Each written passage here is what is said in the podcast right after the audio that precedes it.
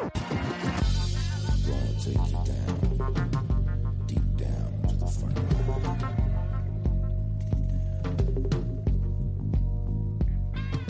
Bienvenidos a Razones para Ver, el programa de Fuera de Series donde comentamos por qué vale la pena acercarse a una serie, normalmente analizando su primero o primeros episodios y siempre sin spoilers. Hoy hablamos de The Umbrella Academy, la serie original de Netflix. Yo soy CJ Navas y hoy me acompaña Francis Arrabal. Francis, ¿cómo estamos? Pues con muchísimas ganas de hablar de Umbrella Academy porque he visto los cinco episodios, los cinco screeners que nos ha pasado Netflix y también me he leído el primer cómic que está editado en España, el de Suite Apocalíptica. Así que con muchas, muchas ganas de hablar de, de esta Umbrella Academy. Este teníamos muchas ganas, Francis. ¿eh? Este de los que contamos los días hasta que se levanta el embargo para poder hablar de, de ella, que al final tenemos que buscarnos de quién los tiene, quién los tiene que podemos hablar. Y teníamos de verdad muchas ganas de hacer estas razones para ver, de dar la barrila después cuando ya se, se emita la serie. Y esta será carne de review, sí o sí. Ya, ya vamos anticipando de que esta nos ha gustado bastante, bastante a los dos. Esta será carne de, review. Además, estamos teniendo suerte. Los fans del, de los cómics y de las adaptaciones de cómic, que son adaptaciones de cómic de verdad, no estas cosas que no ha hecho últimamente el Marflix y de vez en cuando no hace también el, el Arroverso. Estamos, bueno, se está emitiendo Clase Letal, que es esta serie de sci-fi que adapta un cómic de Rick Remender y mm, que en España se puede ver a través de HBO.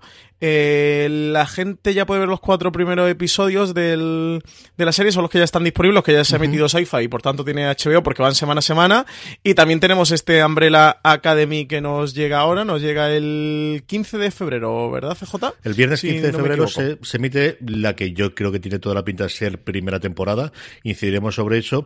Y sí que desde luego yo creo que esta es la serie que va a marcar, ahora ya vamos con la ficha técnica, hablamos un poquito de la sinopsis y de los personajes, pero a, a términos generales yo creo que esta es la gran carta de presentación de eh, Netflix diciendo que no, que sabemos todos que hemos roto el acuerdo con Marvel por lo que todos sabéis que ha ocurrido de que ellos lancen su propia plataforma y nosotros no queremos invertir y es que el dinero que nos estamos gastando en esta serie nos estamos gastando en esta y esperad que lleguen las cosas del universo de Mark Millar. Sí, sobre todo, justo eso es lo que iba um, a comentar. No sabía que iba a desembocar en Mark Millar, pero es lo que estaba pensando en comentar, que es lo que nos da esperanza a que, a que lo que van a hacer con Mark Millar y con ese Millar Wall, que es el sello de cómic que compraron a Mark Millar, porque recordemos que a Mark Millar no le compraron los derechos de adaptación de sus obras, sino que directamente le compraron su sello de cómics y Netflix. Si Netflix está editando cómics, los nuevos cómics de Mark Millar, de hecho este nuevo que, el último que ha sacado que es de Magic Order eh, va con el sello de, Netflix. Vas a comprar la grapa en Estados Unidos y lleva, lleva su sellito de, de Netflix puesto. Mm, CJ, no sé si a ti te suena que Netflix tenga alguna otra adaptación de cómic antes de las que vayamos a ver de Millar Wall a mí al menos de proyecto que esté anunciado no me suena, no sé si habrá eso, alguno entre medias, o este Umbrella Academy va a ser el último que veamos, eh, un poquito haciendo ahí de sándwich entre lo que hemos visto del Marflix y lo que vamos a ver de Miller Wall, y desde luego que al menos han demostrado que tienen buen gusto para, mm, para hacer algo con superhéroes en pantalla, aunque estos superhéroes de Umbrella Academy son bastante peculiares, ¿eh? y son superhéroes bastante entre comillas, así que tienen superpoderes, pero bueno, no son los superhéroes clásicos que estamos acostumbrados de de, de Zen y de Marvel y demás. Y bueno, y siempre recordar que aunque se emite Netflix, o Netflix es la que la cuelga bajo demanda, esta está producida por Universal Cable Production, que fue quien compró los derechos en un principio a Gabriel Bar y a Gerard Way para hacer una peli signo de los nuevos tiempos. El, el proyecto estuvo dando vuelta y ha acabado como serie de televisión y ha acabado en Netflix. Como dice Francis, no es una serie de superhéroes de pijama para que nos entendamos de, todos los, los, clásicos. No nos presentan series clásicos de Marvel o de DC. Nos presenta, yo creo que vamos a hablar ya directamente de eso, eh, del de, de planteamiento. Es una familia tremendamente disfuncional, una familia creada con mucho dinero por un eh, personaje tremendamente excéntrico que decide adoptar es la forma suave realmente comprar, y eso se nos muestra en los primeros segundos de la serie, una serie de niños nacidos en una circunstancia muy, muy extraña, Francis. Sí, aquí tenemos a, a Hergraves, eh, que es este, este magnate, este multimillonario, con un toque de un aire de filántropo que, decide comprar a, a, siete de estos 43 niños que nacen de una manera espontánea un, un día. Eh, de repente, pues mujeres normales y corrientes que no estaban embarazadas ni presentaban signo ninguno de embarazo, pues tienen un chiquillo, que, me gusta decirle. Tienen así un chiquillo de repente y, y resulta que, tienen poder extraordinario. Sobreviven, o parece que sobreviven estos 7 de 43, que son los que consigue comprar el Sir Reginald Hergreaves y se monta pues su Umbrella Academy, esta, esta academia de superhéroes que recuerda mucho CJ, muchísimo, y la referencia es muy evidente, a los X-Men o, a la Patrulla X, donde el Sir Reginald Hergraves es esta especie de Charles Xavier. También recuerda mucho a la Patrulla eh, Condenada, sobre todo Sir Reginald yo creo que, recuerda aún más todavía al... ¿Cómo se llama el líder de la Patrulla Condenada? Ay, ahora me van a matar todos los fans de, la serie, lo miro mientras... Wikipedia es el amigo es que no es el profesor, me sale como el profesor, pero no. Sí, a mí me sale el profesor también, por eso te digo, lo miro mientras tanto, por ese caso. Recuerda mucho a este mm, eh, señor y bueno, monta esta academia y compra a estos chiquillos porque lo que, mm, lo que pretende es aprovechar los superpoderes de estos niños para formarlos que aprendan a controlar sus poderes y hacer el bien en la humanidad. Poder que ellos, estos niños, puedan enfrentar cualquier amenaza eh, que pueda sufrir la amenaza en, en, el futuro. Y con esta finalidad es con la que compra los niños, los recopila y monta esta, esta Umbrella Academy. Luego sí que yo aclarar, como me he leído el cómic, que además lo recomiendo, CJ, el cómic te lo voy a dejar porque el cómic es chulísimo y además la edición de Norma es preciosa, trae un mogollón de extras, está editada en cartoné, eh, con intro de Rick Remender, eh, perdón, de Rick Remender, de Grant Morrison, con intro de Grant Morrison, que estaba antes diciendo Rick Remender de clase letal y me he liado, eh, con notas de Gabriel Bay y de Gerard Way, cuentan un mogollón de cosas, tienen un número extra que, que fue el que regalaron por el Free Comic Book Day en Estados Unidos en 2007 antes de editar el cómic, trae un mogollón de contenido. Y entonces, claro, ahí te cuentan muchas cosas de la mitología de Umbrella Academy que yo creo que a lo largo de la serie, no sé si en la primera temporada o en sucesivas temporadas vamos a ir viendo, pero que al menos los cinco episodios te cuentan parte, pero no todas. Sí que te cuentan mucho más de lo que yo me esperaba. ¿eh? Y que por eso digo que creo que tenemos mucha suerte con esta serie, porque cuando hablamos de adaptación, han cogido muchísimo, muchísimo, muchísimo. Incluso escenas concretas del cómic o detalles que tú piensas, bueno, esto es lo típico que en una adaptación le, le meten un poco de, tijera y lo limpian y se lo cargan y lo, se lo llevan al cómic.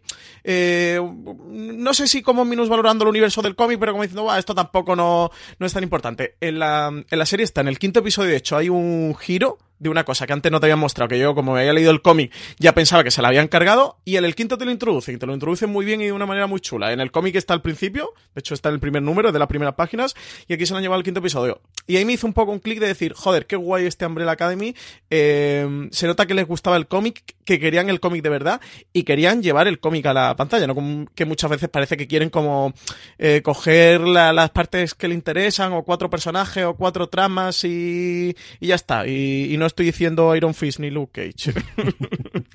el jefe de Chief es como se llama el apodo que tiene Niles Cowler, que es el, el, líder de, la patrulla condenada, que lo hemos podido ver en Titanes en el episodio en el que se introduce la patrulla eh, protagonizada por Bruno Birchir, aunque en la serie que se va a estrenar ya en Estados Unidos en DC Universe y que esperamos que no tarde demasiado a llegar a España, no sabemos si también con Netflix o por otra plataforma o canal, lo interpretará Timothy Dalton, una cosa que tengo muchísimas ganas de ver. Volvemos a Andrambella Academy. Eh, Francis, ah, vamos a terminar hablando un poquito de, sin spoilers de la historia y de lo que ocurre en, en el planteamiento de la temporada, pero yo sí que quería hacer hincapié en los personajes. Y es que, mira que es complicado tener tantísimo personaje introducido en el primer episodio, y es cierto que los episodios van en torno a la hora, pero qué bien eh, siendo cada uno de ellos sí que arquetipos y teniendo características clásicas, desde luego, de superhéroes o de personajes que hemos visto en cómic, ¿cómo logran tener hasta 8 o 10 personajes con una personalidad tan marcada y tan distinta cada uno de ellos? Sí, a mí es de las cosas que más me gustó y de hecho fue lo que me engancha la serie y, me puse a devorarme el resto en cuanto tenía un hueco, que es justo lo que tú comentas. Creo que de las cosas más llamativas esta presentación de personajes, personajes que como bien dices pueden ser muy arquetípicos, de hecho es que en el cómic y, en una parte de las notas eh, Gerard Way, que es el guionista, em, te lo explica como que, que si cada personaje está buscando un arquetipo, de hecho te explica la ficha, te hace como una fichita donde te explica cada personaje, te dice lo que quería representar cada uno de ellos y es un arquetipo arquetipo puro y duro, pero lo hace muy bien, no suenan a clichés, creo que al final al destilar ese punto del, del cómic como espectador lo comprende, si no se te queda en algo que, te rechine o que te mm, tire para atrás. Y aquí una cosa me gustó, eh, que en el cómic sí que los personajes son todos, aparte que le han cambiado los nombres, en la serie han dado nombres de personas, que se llaman Diego, Klaus, Luther, Allison. En el cómic no, en el cómic tienen otros, otros nombres que son más eh, de fantasía, por llamarlo de alguna manera, ¿no? Algo más eh, high concept. Aquí tienen nombres de personas. Es que en el cómic son todos personajes blancos y mm, blanco de raza o caucásica. Y en la serie, fíjate que está Diego que es latino, el personaje de Diego. Em, está el personaje de Allison que es em, que es negra, se ve que es afroamericana. Y, le han dado eso el juego un poquito a algunos personajes, sí que em, llevando como una multirracialidad a esta Umbrella Academy que tiene sentido, porque además si fueron niños nacidos de todo el mundo, pues no son todos que no fueran todos caucásicos. El cómic sí que lo tiene y esa parte me gustó del, de la serie. Aparte de algún, mm, algún personaje más que hay a lo largo de la historia, que es eh, eh, femenino en la serie, por ejemplo, el policía, la policía que lleva la investigación y tal, que es mujer, en el cómic es, es el típico inspector, así con bigote, eh, muy Gordon, muy comisario Gordon. Y en la serie es una mujer. Y sí me llamó la atención de, este proceso de adaptación Netflix, cómo tienen, tienen un poco esta sensibilidad, ¿no? de que haya representación de todo el mundo. Es el signo de los tiempos, en la que comentabas esto es Mary J. Blige, la que hace Chacha, que va a ser esta investigadora que va a seguir un poquito lo que está ocurriendo en la, bueno, en las peripecias y los que nos va a plantear desde el principio de, de la serie. De los eh, personajes, ¿con cuál te quedas de todo, Francis? ¿Cuál es tu preferido? Eh, número 5, of course. Me encanta. Número 5 es un. Mientras, bueno, digamos que todos los personajes son ya. Mm, adultos, eh, tienen veintitantos años, no sé si rozan la treintena, pero veintitantos años. Número cinco es un niño cuando es hermano y cuando ha nacido toda la misma y es porque ha pasado algo que no sé de CJ, yo prefiero que no comentemos por no destriparle a nadie nada, sobre todo una escena muy, muy, muy, muy chula, para mí la mejor escena de que he visto hasta el momento de la serie, que es eh, la escena inicial del segundo episodio, le ha ocurrido algo. El, el caso es que el niño por dentro es no sé si llama, le, un anciano, es un viejo joven, CJ, es un poco yo, un viejo Pero muy viejo, pero muy por la parte vieja. Y me hace mucha gracia. Es muy bien joven. Y está muy bien hecho. Es que es muy difícil, sobre todo con el cast, con el, con el actor, eh, con Aidan Gallagher, es que lo clava. Es tan difícil hacer el papel que hace que, que me conquista. Además tiene ese punto así más cínico, más socarrón, que sí que me gusta mucho. Yo mi preferido, porque también el actor es alguien que me fascina, me ha encantado, es Klaus. Klaus es un, eh, pasote drogadicto que tiene eh, la habilidad de comunicarse con los muertos y que al final tiene que sobrevivir a ese bueno bombardeo continuo de gente que está muerta y que le pide cosas, pues dedicándose a las drogas. Está interpretado por Robert eh, Michael Sheehan, que es un actor inglés con sus altibajos, pero que yo creo es uno de los dos actores en blanza. Yo lo adoré, sobre todo las cosas en Misfits con su personaje de Nathan Young, que originalmente era delendable y odiable y al final me acabé adorándolo. Creo que es alguien que tiene muchísimo, muchísimo que hacer y aquí se sale. Es de estas eh, personas que le han dado un papel hecho para él y se come la pantalla cada vez que sale con los vestimentas, con la forma de actuar y, son muy preferidos, pero de verdad que como os digo, ahí estoy mirando ahora mismo el cast y tenemos 10. El nombre más conocido de todos es Ellen Page, como esta Vania que no tiene ningún eh, poder, ¿no? Y que siempre ha estado un poquito al margen del resto de los hermanos, pero es que estos del primero al último son tremendamente interesantes, con una eh, historia Francis, que nos cuentan de investigación, de intriga y de cómo no puede ser otra historia de superhéroes de intentar salvar al mundo. Sí, creo que al final em, tiene esta mm, trama de investigación un principio eh, en torno al padre, que es quien los, quien los hace volver a la casa. Tiene un poco eh, trama de la maldición de Hill House, que todos vuelven, tienen que volver a la misma casa, a la casa donde nacieron, a la casa donde se criaron por el por un fallecimiento y que todos vuelven y todos se vuelven a, reencontrar y a partir de ahí surge el drama de los personajes.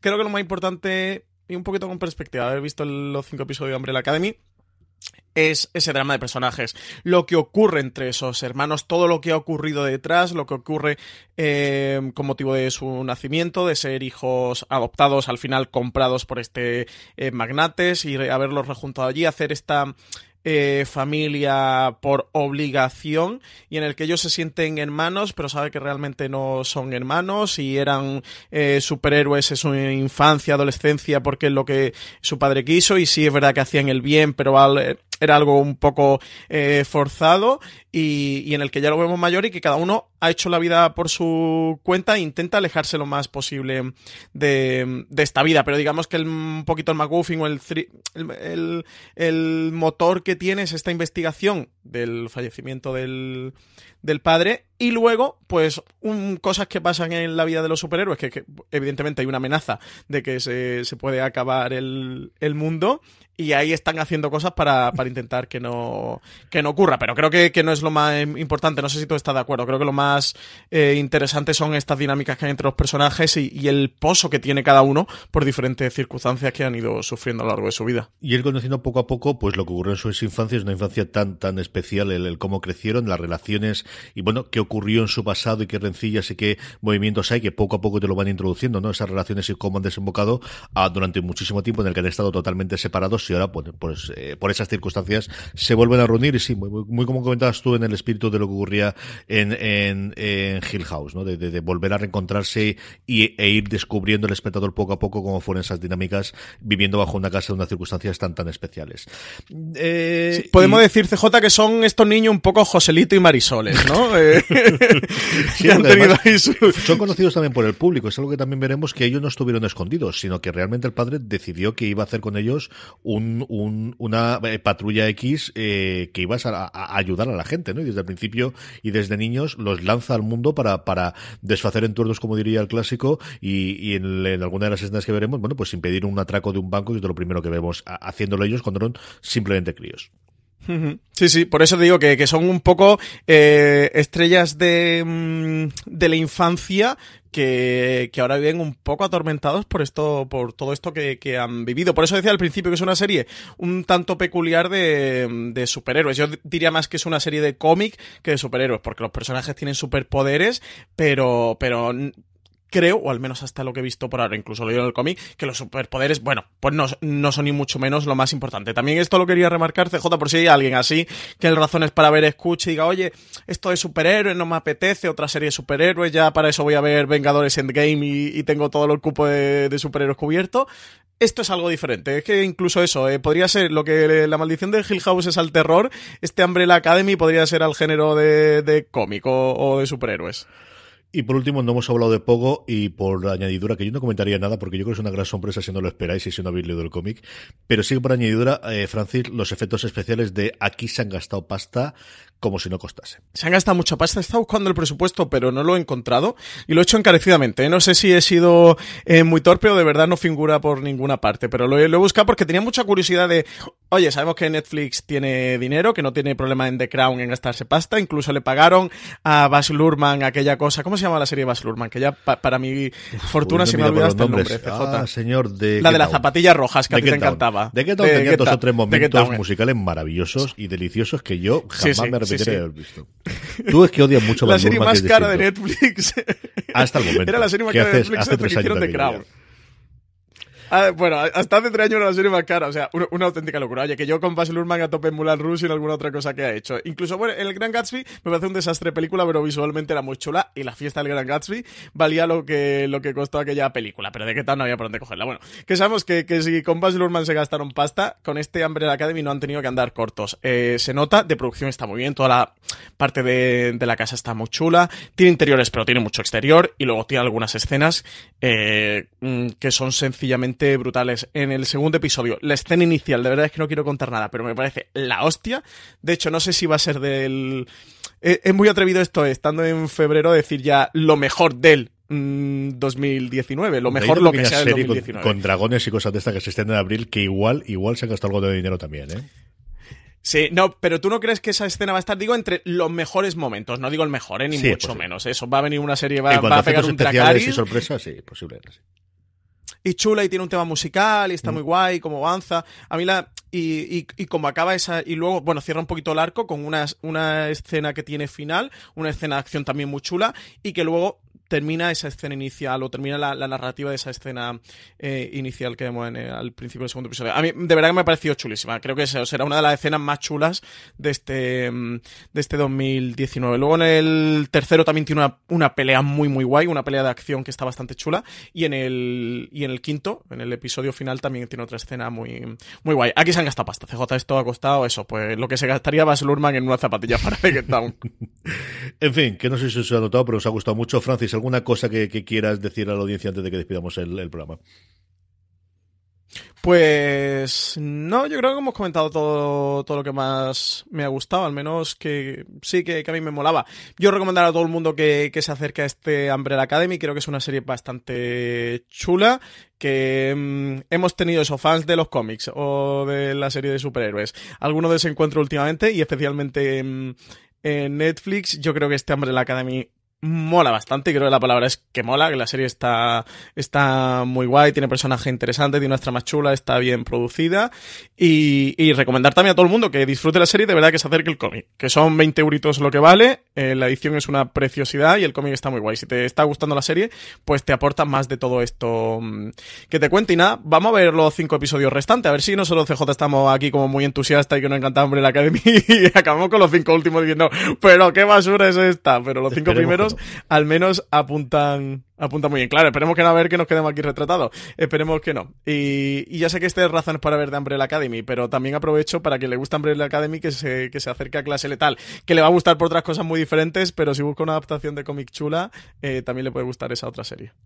Viernes 15 de febrero se estrenan los 10 episodios que duran la primera temporada. Damos por sentado que es primera temporada, tiene toda la pinta de que esto seguirá, porque de hecho hay tres cómics ya en. el, el cómic es mensual en grapa y hay ya tres grandes colecciones, si no recuerdo mal. Francis, las segunda, por cierto, que va a sacar Norma dentro de nada, me decías antes, ¿verdad? Sí, son tres series limitadas las que eh, por ahora han hecho Gabriel Bay y Gerard Way.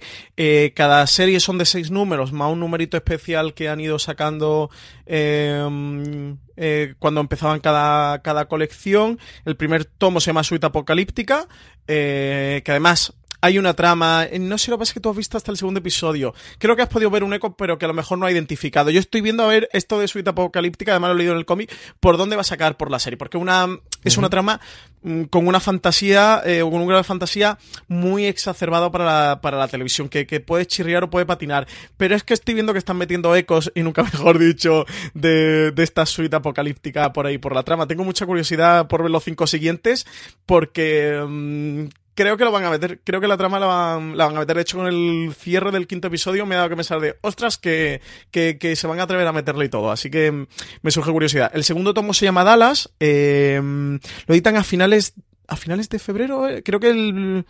Creo que sí, que a finales de febrero lo, lo edita Norma, no estoy seguro. Os lo comenté el otro día por Slamberland y tal, pero no recuerdo ahora. Creo que es a finales de febrero. Y el tercer, la tercera serie limitada que se llama Hotel, Hotel Oblivion, creo que es, eh, se está ahora mismo mm, publicando en Estados Unidos. No sé si van por el tercer número, por el cuarto número, entre el segundo y el cuarto eh, están, están publicando. Así que bueno, eh, sí que de norma que, les pregunté me dijeron que, que, la publicarían en España, que, que llegaría en España. Pasa que si todavía que están editando, entre que llegue a España, traduzcan y tal, yo creo que como pronto hasta noviembre, entre octubre y diciembre de, de este 2019 no llegaría a norma, si no se nos va a enero ya 2020.